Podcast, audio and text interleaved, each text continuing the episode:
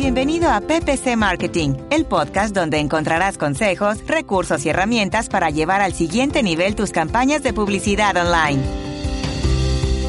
Hola a todos, gracias por escucharme. Soy Albeiro Ochoa de blog albeirochoa.com y me alegra mucho que me estés acompañando en el episodio número 15 de PPC Marketing, el podcast donde juntos aprendemos de marketing online, CRO, Web Analytics y conversiones.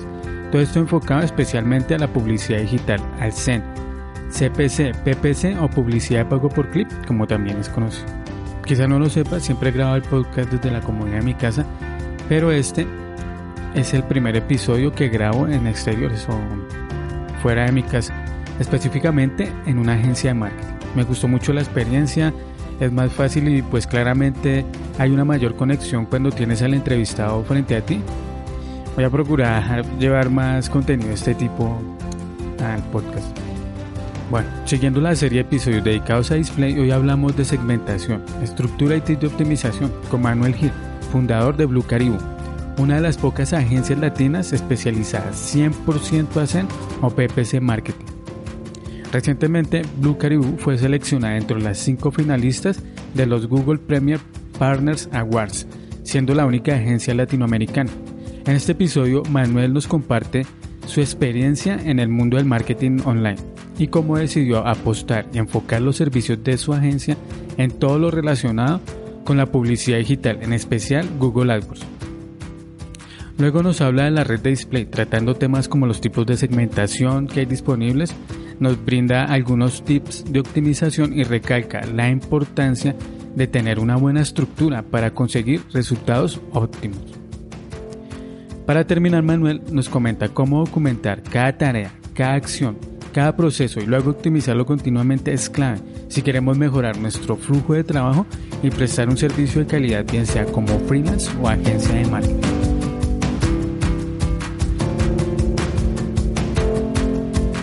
En PPC Marketing conoce de la mano de especialistas en publicidad en Internet, CRO, Web Analytics y posicionamiento web sus mejores consejos para la gestión de clientes y campañas de marketing online.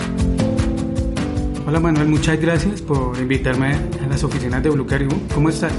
Muy bien, muchas gracias. Muchas gracias por la entrevista y por tomarte el tiempo de venir. No, muchas gracias por invitarme, en serio. Está, están muy bonitas las oficinas, me, me alegra mucho conocerlas siendo una, una agencia tan importante en Colombia. Entonces, todo lo que es relacionado con la pauta digital. Manuel, me gustaría que nos contaras un poco sobre, sobre ti y sobre Blue Caribou. Te cuento un poquito de la agencia primero. Nosotros somos una agencia SEM eh, y no siempre lo fuimos. Cuando arrancamos, como, como muchas agencias, eh, empezamos haciendo de todo, creyendo que podíamos conquistar el mercado completo, pero un par de años después de empezar nos dimos cuenta de que hacíamos páginas web, hacemos SEO, email marketing, hacíamos todo lo que se nos ocurría, incluso temas de apps, pero la empresa realmente no iba bien y, y ahí le dimos un giro importante, nos dimos cuenta que nos teníamos que especializar, nos dimos cuenta que no podíamos hacer de todo, que teníamos que tener un target muy claro. Y ahí fue cuando nos orientamos mucho a, a AdWords, a la parte de SEM, AdWords por un motivo obvio y es que todas las empresas cuando empiezan Internet empiezan con, con SEM y, y, es lo que más y mejores resultados da al principio. Entonces nos enfocamos en eso y nos dimos cuenta que teníamos que tener un target bien definido y, y bueno, pues eh, veníamos de trabajar con empresas grandes, los ciclos de, decisión eran largos, cobrar era difícil, había dependencias de financieras de poca factura dijimos no, tenemos que diversificar, nos tenemos que especializar como decía antes y tenemos que mm, diversificar, entonces nos enfocamos en las pymes y nos especializamos en dar servicios de SEM y desde entonces, que eso hace ya dos años y medio, pues hemos ido creciendo poco a poco. Eh, hemos abierto oficinas, pues eh, tenemos en Colombia, hemos abierto en Perú y últimamente en México.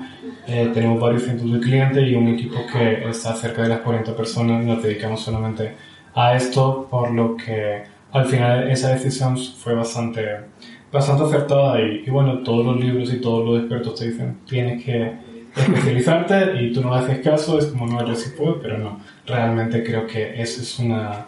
Eso fue un paso súper importante para nosotros como agencia y desde entonces pues hemos trabajado muchísimo en, en el posicionamiento. Y sobre mí, pues eh, yo dirijo una empresa eh, es eh, por formación yo soy una cosa totalmente distinta, como mucho de la gente que seguramente está escuchando, pero la vida me llevó al marketing digital, a la parte de SEO primero, me enganché en esa parte, monté mi primera empresa, funcionó bien, luego pasé a una agencia y aprendí muchísimo y a partir de ahí pues fue cuando di el paso a, a montar la agencia y mm, poco a poco pues me fui especializando en AdWords cada vez más y llevo ya cuatro años solamente con eso, eh, es lo único que hago pues a nivel de técnico y el resto de cosas ya se quedaron un poquito atrás. Y bueno, hoy en día pues me, me, me dedico a dirigir la, la, empresa y me dedico a, a guiar el crecimiento para, para, ir logrando los objetivos que tenemos cada año, que son cada vez más ambiciosos. Gracias, Manuel. Eh, o sea, ¿encuentras importante enfocarte en, en, un mercado o en un servicio para, para poder destacar? Sí, eh, al final hay un dicho muy, muy castellano que decir que mucho abarca, poco aprieta. Yo creo que es lo negocios eso pasa. Y, y seguramente mucha gente que habla o que tiene agencia al final se termina volviendo loco porque tiene X número de proyectos totalmente distintos, cada propuesta es un día completo de trabajo, cada cliente es totalmente distinto. Eh, es súper complicado generar procesos, es súper complicado repetir cosas y, y, la verdad es cuando uno eh, empieza a pensar en cómo crecer, en cómo darle volumen a eso, a, a, una operación, si no te especializas realmente, eso es literalmente imposible. Entonces por eso eh, yo con todo el mundo que hablo, eh, de todos los sectores, en todas las empresas, siempre estamos de acuerdo que, que hay que especializarse y, hay un, un, virus en el mercado de las agencias que se llama 360, que parece que le ha picado a muchos y, y, todo, y quieren hacer de todo, pero es totalmente ilógico, o al menos mi opinión es que eh, es bastante ilógico. También estoy muy de acuerdo con ello. Eh, Manuel, ya que estamos acá en Blue Caribou, sabiendo que también eres experto en AdWords, y hay una red de la que poco se habla, que es la red de display. Me gustaría que nos hablaras un poco de esta red, de, de que nos dieras algunos consejos. Tú que tienes tanta experiencia en este sector y que tienes un equipo de personas llevando cuentas en este sentido, ¿qué, qué nos aconsejas o cuándo aconsejas usar la red de display? Vale, pues eh, me voy a pasar lo básico. Creo que todo el mundo que escucha esto ya sabe cómo funciona la, la red de display de, de Google. Y, y, me voy a centrar más bien en la pregunta de cuándo utilizarlo. La respuesta es, y, y, lo que yo siempre suelo decir es siempre, absolutamente siempre hay que utilizarlo. Eh, y no cualquier segmentación, eso, eso es la, el punto importante. Yo creo que cada cuenta de AdWords tiene que tener su campaña de display enfocada a remarketing, sí o sí porque al final eh, muchas veces cuando el visitante, el usuario hace la primera visita, eh, no está preparado para realizar la compra o para realizar eh, o para pedir, pedir, información o para rellenar un formulario y es posteriormente cuando, cuando ya está preparado después de haber comparado varias ofertas o de haber pensado o haber investigado un poquito más. Si no tenemos la campaña de remarketing activa, lo más probable es que sea nuestra competencia la que en ese segundo momento se, se lleve ese clic y se lleve esa conversión. Por lo tanto, el, el consejo es eh, siempre tenerlo activo, eh, excepto evidentemente cuando, cuando no se puede, que es por ejemplo en temas de eh, salud y belleza, no hay que tenerlo con un presupuesto muy alto, no, tiene, no tenemos que por qué consumir más del 10-15% del presupuesto total, pero sí que es aconsejable tenerlo siempre. Entonces, eh, eso es lo básico. A partir de ahí, pues es cuando uno dice, bueno, ¿cómo puedo llegar más, a más usuarios cómo lo hago? Entonces, en esos casos yo siempre digo lo mismo. Eh, céntrate, céntrate, primero en las campañas de búsqueda. Consigue que tu cuota de impresiones de búsqueda sea lo más alta posible, que se por encima del 90%. Estate siempre presente con un buen CTR y una buena relevancia cuando la gente busca de forma activa lo que tú estás ofreciendo. ¿Por qué? Porque esas personas lo están buscando, están demandando lo que te ofrecen y ante esas son las que primero tienes que aparecer. Una vez que ya tienes eso y tienes tu campaña de remarketing para volver a, a actuar y volver a impactar, es cuando uno empieza a, a, pensar, bueno, ¿cómo puedo llegar a más usuarios? ¿Cómo puedo segmentar para llegar a mi target, a mi público objetivo? Y ahí es donde empezamos a plantearnos qué más puedo hacer. Y yo siempre ahí tengo la dicotomía entre Facebook Ads y Display. Son redes totalmente distintas, con segmentaciones muy distintas. depende evidentemente del sector. Lo cierto es que en los últimos meses, años, a muchas empresas le funcionan mejor Facebook Ads. Ahí es cuando yo le encuentro sentido. Y, bueno, pues Display también tiene una segmentación súper interesante que ahora vamos a hablar en más, en más detalle pero ahí es donde yo creo que una estrategia de display tiene mucho más sentido, independientemente de cuál sea la red. Ese es el punto, cuando nuestra cuota de impresiones en búsqueda está por encima del 90% y aún tenemos más presupuesto para, consumir. Mm, qué bueno, una pregunta así pequeña, ¿se necesita el mismo presupuesto para una campaña display o para una campaña en display se requiere más presupuesto? Porque por lo general yo he visto que la gente a veces no conoce muy bien esta red y, y piensa que porque es barato el clip, entonces se necesita menos presupuesto que una campaña en búsqueda. Ok, pues sí, eso es cierto. Y, evidentemente lo que comentaba antes del momento en el que es el usuario hace que el clic sea más o menos barato. Por supuesto tiene más valor un usuario que está buscando un producto o un servicio de forma activa aunque se lo encuentre. Por eso suele ser más caro y hay temas de pujas o hace. Entonces, el presupuesto en display es bastante complicado porque a diferencia de búsqueda, en, donde tú puedes hacer un estimado de cuánto me voy a consumir para llegar a mi cuota de, de mercado, mucho más difuso porque eh, Google siempre dice que la red de, display es enorme, son no sé cuántos millones de sitios web y es súper complicado hacer en todos. Entonces, realmente, eh, al final, a nivel de ejecutar presupuesto, de asignar presupuesto, lo mejor es empezar con un presupuesto que sea cómodo, ver cómo funciona, optimizar, hablamos de eso, y a partir de ahí ir aumentando, en una secuencia lógica como, como decía antes. Y ahora que, que, nos contabas que tiene muchos formatos, la red de displays, digamos, hace más riqueza que la, que la red de búsqueda en cuanto a opciones de, de segmentación. ¿Con qué tipos de segmentación eh, recomiendas arrancar o ¿Qué tipos de segmentación utilizarías para llevar una campaña? ¿Para iniciar o, o esto también depende de la etapa del comprador o cómo lo tienes ahí en cuenta? Vale, entonces te divido la, la, pregunta en dos, formatos y segmentaciones. A nivel de formatos, evidentemente, la red de búsqueda es súper pobre eh, o digámoslo súper estándar porque solamente te permite anuncios de texto, eh, quitando shopping, que es texto con, con una imagen. Y la red de display o cualquier red de display te da muchísimas más opciones de todo tipo por lo tanto, puedes impactar al usuario con muchos mensajes, con muchos formatos, cual te da muchas más opciones. De hecho, todo el tiempo están sacando nuevos formatos y, bueno, ahí ya cada uno va eligiendo. Eh, lo normal y lo más sencillo es arrancar con anuncios de texto para displays, si funcionan se invierte el tiempo y los recursos en, un formato estándar de, de, banner y a partir de ahí pues hay formatos dinámicos y, y cantidad de formatos distintos. Entonces, bueno, eh, eso es lo que hay que tener claro. A nivel de segmentación, pues eh, la red display de, de AdWords eh, tiene mucha segmentación y yo siempre que lo explico y siempre que eh, intento que las personas entiendan, lo divido en función de la calidad que va a tener el prospecto, la calidad que va a tener ese clic. Hay segmentaciones con las que tú puedes llegar a un público mucho más segmentado, valga la redundancia, u otras que son mucho más amplios. Entonces, evidentemente, eh, lo que tú tienes más segmentado, lo que normalmente tienes más calidad es el remarketing, porque son las personas que previamente te, te han visitado. Luego está eh, las opciones de Customer Match, que son súper similares, en las cuales tú importas tu, tu base de datos y tienes audiencia cerrada.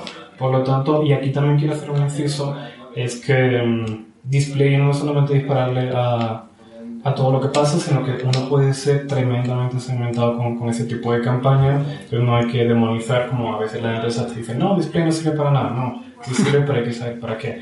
Y a partir de ahí, pues um, hay segmentaciones contextuales que pueden funcionar muy bien. De hecho, en Gmail, pues ahí hay, Google tiene ciertos problemas legales últimamente, pero visto campañas increíbles de, de segmentación contextual en, Gmail con CTRs del 30% que no me lo creía. Entonces, eh, eso puede funcionar bien, eh, cuando, sobre todo cuando son palabras técnicas, eh, pues el motor te puede encontrar ubicaciones súper interesantes para luego eh, trabajarla de forma gestionada. Entonces, eso suele funcionar. Y a partir de ahí, evidentemente, pues eh, tenemos intereses por patrones de innovación, podemos descubrir sobre todo audiencias de mercado que están buscando cosas determinadas. Eh, Google tiene una cantidad de datos tremenda de todos los usuarios. Y, y, bueno, no es fácil encontrar la calidad en ese tipo de segmentaciones, pero uno sí que se va acercando mucho al usuario. Y a partir de ahí, pues podemos trabajar también temas, temáticas de, de distintas páginas web pero lo que tenemos que tener claro es que todo tiene una escala desde lo más segmentado hasta lo más amplio y sigue un poquito ese orden. Entonces, em, cuando vamos a, a, crear campañas también lo tenemos que tener claro. Si arrancamos por temas, por ejemplo, que es de las cosas más amplias, no vamos a tener los mismos resultados ni vamos a llegar al mismo público que cuando trabajamos con, con remarketing. Ok. Un CTR del 30% en display. Yo no me lo creía. Sí. tuve que mirar como tres veces y ver había algo malo, si me estaban calculando más clics. Pero mm, sí, son es un formato que todavía el de GSP, el de Gmail Sponsor, de, Las campañas en Gmail. Oh, em, no son tan competidas y, y tienen números súper interesantes que no había visto en, apenas en búsqueda, no sí, en CTR del 30%. Sí, 30% es bastante cuando por lo general uno ve CTRs en display del 1 por mucho del 1.5. Mm, eso es muy bueno. Mm, y son buenos. Y para llegar a CTR del 30, entonces se necesita una buena estructura de campaña. Hay mucha información sobre la red de búsqueda, es increíble, pero la red de display es poco tratada. Y, y encontrar cómo estructurar una cuenta en la red de búsqueda es, fácil, si uno busca en Google lo puede encontrar, pero ¿cómo, pero cómo tú organizarías una cuenta en la red de display? ¿Cómo, cómo empezarías? ¿Cómo, ¿Qué nos aconsejas en ese sentido, Manuel? Vale, pues entonces eh, lo primero es seleccionar el tipo de campaña y huir siempre de esas segmentaciones o de ese tipo de campaña mixto de búsqueda con selección de display. Eso no existe, nunca nadie lo tiene que utilizar, por favor. Eh, no hacer caso omiso de esa opción. Entonces, eh, a partir de ahí, si es búsqueda, búsqueda, si es display, display, e incluso si es remarketing, también display con todas las funciones. Paso número uno. A partir de ahí, lo que tenemos que hacer es Em, crear varias campañas para cada tipo de segmentación. Por ejemplo, remarketing, palabras clave, temas, intereses. Si, si esa campaña va a tener segmentaciones de intereses, solamente es de eso. Si va a haber segmentaciones de temas, la campaña solamente tiene esa mm. temática. ¿Por qué? Por lo que decía antes, porque realmente funcionan distinto y queremos agruparlos de la forma más homogénea posible. Entonces, bueno, eh, un tipo de segmentación por cada eh, campaña. A partir de ahí, por ejemplo, temas, eh, puede que, o intereses, intereses, audiencias de mercado, lo que queremos realmente es encontrar o ubicar en cada segmentación en el grupo de anuncios más adecuado. Me explico, por ejemplo, tenemos, eh, somos una agencia inmobiliaria, somos una constructora y queremos hacer campañas. Entonces, Em, para vender una casa. Nosotros lo que tenemos que buscar es el tipo de segmentación más al detalle para que sea la principal de ese grupo de anuncios. Entonces ahí podemos buscar, por ejemplo, agencias inmobiliarias, propiedades residenciales y casas nuevas en venta. Este último, el nivel más bajo, sería la segmentación principal de ese grupo de anuncios y no ponemos más. Creamos otro grupo de anuncios y ahí ponemos otra segmentación para ese grupo de anuncios como principal. De esa manera eh, luego cuando vayamos a optimizar y ver cómo funciona cada una de ellas, lo vamos a tener mucho más claro, porque no se están mezclando varias dentro de, ese mismo grupo de anuncios. a partir de ahí, Lo separas por grupo de anuncios ya dentro de una campaña también. Exacto. Ahora, eh, tenemos por ejemplo el de casas nuevas en venta. Es el interés más del nivel más bajo y a partir de ahí empezamos a refinar podemos refinar con edad, con sexo y con otro tipo de, de segmentaciones secundarias, pero lo que queremos es llegar al usuario de la forma más em, mejor posible. Y después excluimos, podemos excluir edades, podemos excluir páginas web, podemos hacer exclusiones predefinidas. Pero de esa manera lo que conseguimos es que cada grupo de anuncios tenga una segmentación principal que sea del más bajo nivel para luego poder optimizar de la forma más sencilla posible. Cuando hablas de, de bajo nivel, ¿a qué te refieres? Eh, ¿Pocas opciones de compra? Um, ¿Está en una etapa muy, muy...? No, de más bajo nivel eh, me refiero más bien cuando cogemos todas las posibilidades que empezamos a ver los desplegables, el desplegable, el desplegable, el desplegable, el desplegable y luego podemos desplegar otra vez y hay una segmentación que no se puede volver a segmentar esa es la que nosotros cogemos dentro de la herramienta, lo cual mm. creo que como eso es un poquito más visual, un par de cosas que he explicado, luego podemos poner un par de imágenes en, en, las notas del, en las notas del episodio, sí. Ah, qué bueno, ya entiendo. Entiendo, el bajo nivel se, se refiere a la segmentación, yo lo estaba asociando con... Con la calidad. con la calidad de, del lead. Ah, entiendo. Eso por ese lado de, de la estructura. Sí, con eso uno podemos estar más o menos tranquilos de que vamos a arrancar con una estructura eh, más o menos buena y que no se, no, no se nos va a ir de las manos, pero tenemos que tener eh, cuidado con el presupuesto y tenemos que dar un presupuesto que nos quede bien y luego ir aumentando a medida que vamos viendo resultados. O sea que, vuelvo a la estructura, ¿tú recomendarías iniciar por intereses?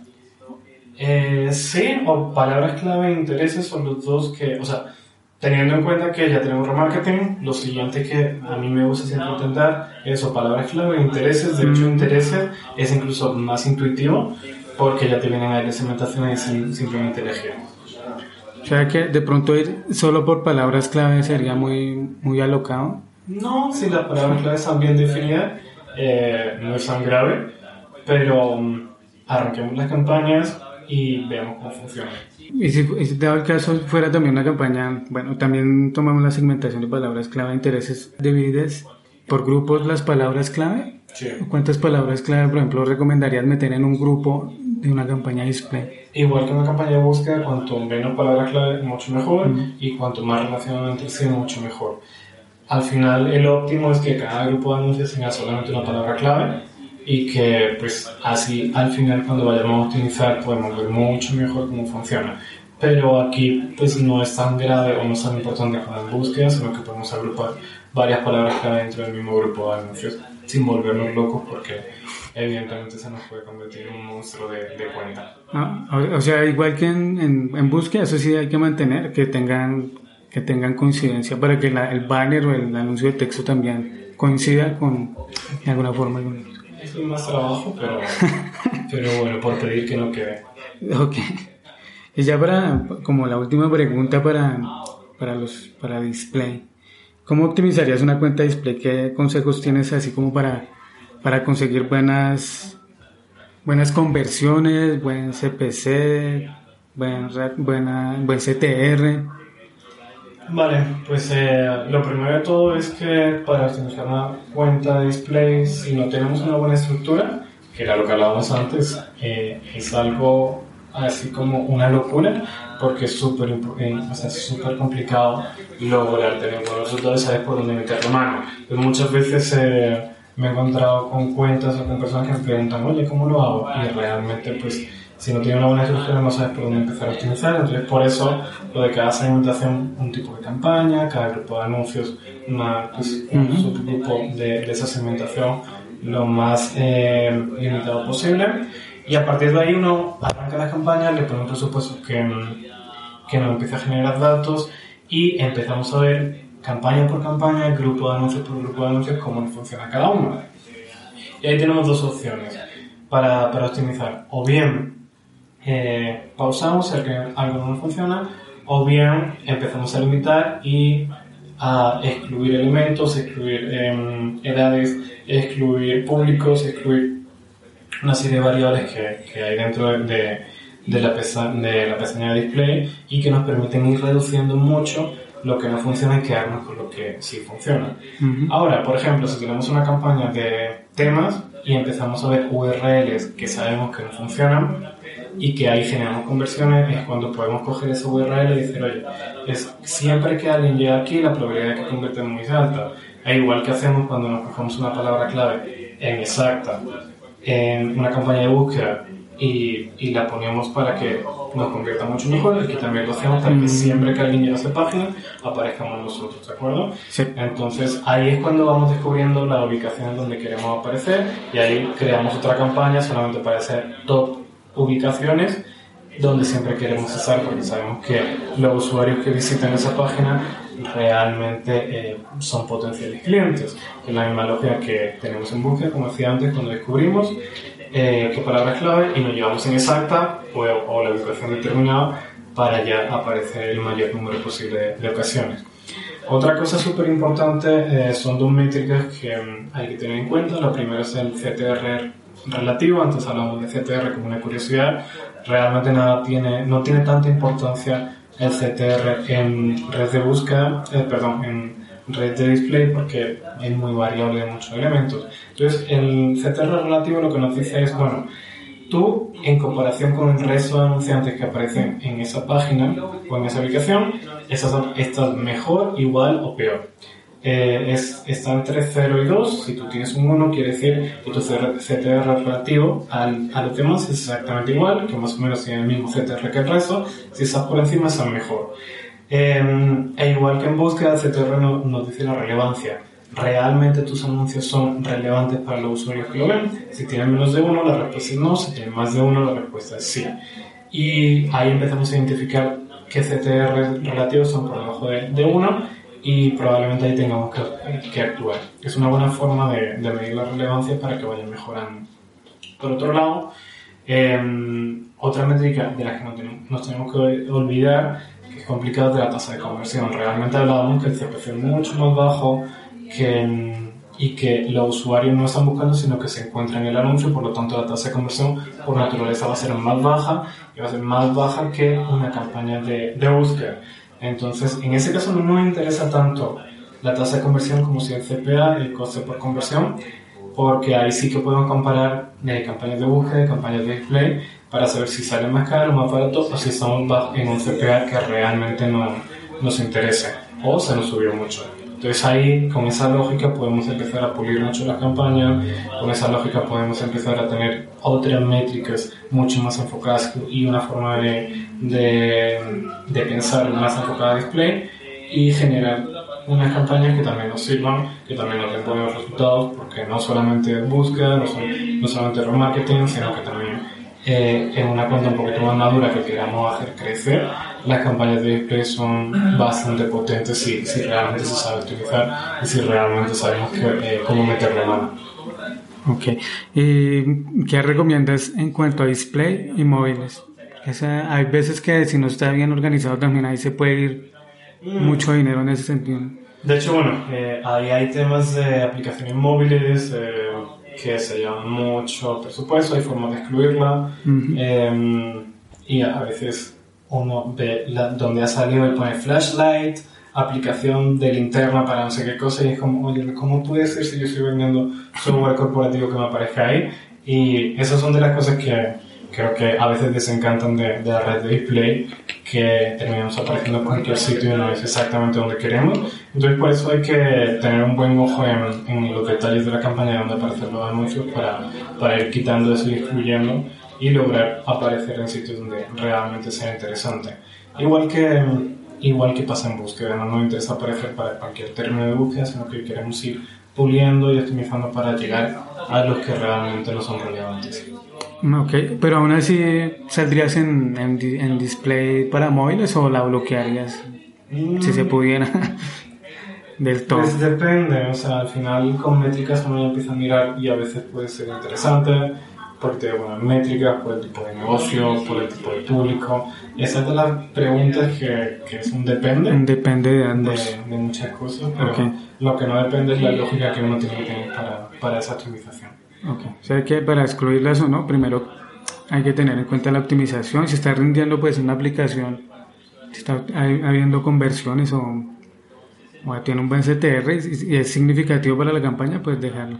Qué bueno, Manuel sobre display, y, eh, ya que tienes tanta experiencia en esta red y muchas gracias por los consejos. Ahora, que es una parte que me gusta bastante, es aprovechar de tu conocimiento y que nos dieras un consejo a las personas que están intentando ser freelance en, en marketing digital, en pauta digital, o que también personas que ya son freelance o, y planean vivir de esto, planean más adelante montar una agencia, ¿qué, qué consejo les das? Bueno, pues el consejo es eh, bastante, bastante, sencillo, tiene mucho que ver con, con mi historia, con lo que contaba antes, al final. Em, cuando, y también me recuerdo cuando arrancamos eh, con la agencia, yo gestionaba las cuentas, las optimizaba y yo siempre le dedicaba cierto tiempo a ir escribiendo los procesos, a ir redactando cómo hacerlo. Y después de unos meses, unos años, me, me di cuenta que esos procesos eh, los estaban siguiendo otras personas y que todo salía con cierta homogeneidad, cosa que luego ido trabajando, se ido puliendo mucho con, con los años, pero ese primer esfuerzo Y, y, ese trabajo de empezar a estandarizar tu trabajo, de saber exactamente cómo se hace cada cosa, cuándo eh, y cuáles son los pasos a seguir, es lo que de verdad, pues como freelance te va a ayudar a, a, no volverte loco y a, y a, realmente saber cuánto tiempo le tienes que dedicar a, cada cliente, qué tienes que hacer. Y si en algún momento la cosa va bien, hay perspectivas de crecer y ya se va creando un equipo de performances cuando ya has hecho el camino más duro para poder delegar ese, ese trabajo que sean otras personas las la que lo daban para poder liberar de, pues, de esas tareas que al final eh, uno se tiene que soltar para, al final, para que lo hagan otras. Entonces creo que ese consejo pues, es un consejo bastante personal, que, que todo el que quiera puede organizar su día a día y seguir creciendo le puede venir bastante bien. Poner más atención a los procesos a lo que, lo que vamos organizando en el día a día, cómo llevar una cuenta, cuando entra un cliente, cómo empezar a estructurarla, cómo empezar a optimizarla, todo eso documentarlo y irlo mejorando lo que... Correcto, de hecho muchas veces pensamos que somos genios y artistas y que todo depende de, de nuestro gran talento y gran conocimiento y cuando uno analiza lo que hacen en el día a día muchas veces son cosas que inconscientemente repetimos una y otra vez pero hasta que no nos ponemos en el ejercicio de analizarlo no nos damos cuenta que eso se puede transformar en un proceso Ok, ok Manuel, muchas gracias por el consejo, muchas gracias por, por también por lo que nos comentas de, de, Display y de nuevo gracias por haberme invitado a las oficinas de, de Blue Caribou. Eh, muchas gracias, Manuel. No, muchísimas gracias a ti por la invitación, por eh, esta entrevista para, para, el episodio y bienvenido cuando quieras por aquí. Eh, seguramente te, te voy a, a, necesitar para un próximo episodio, a invitar a un próximo episodio donde nos cuentes no tanto la herramienta, sino tu caso como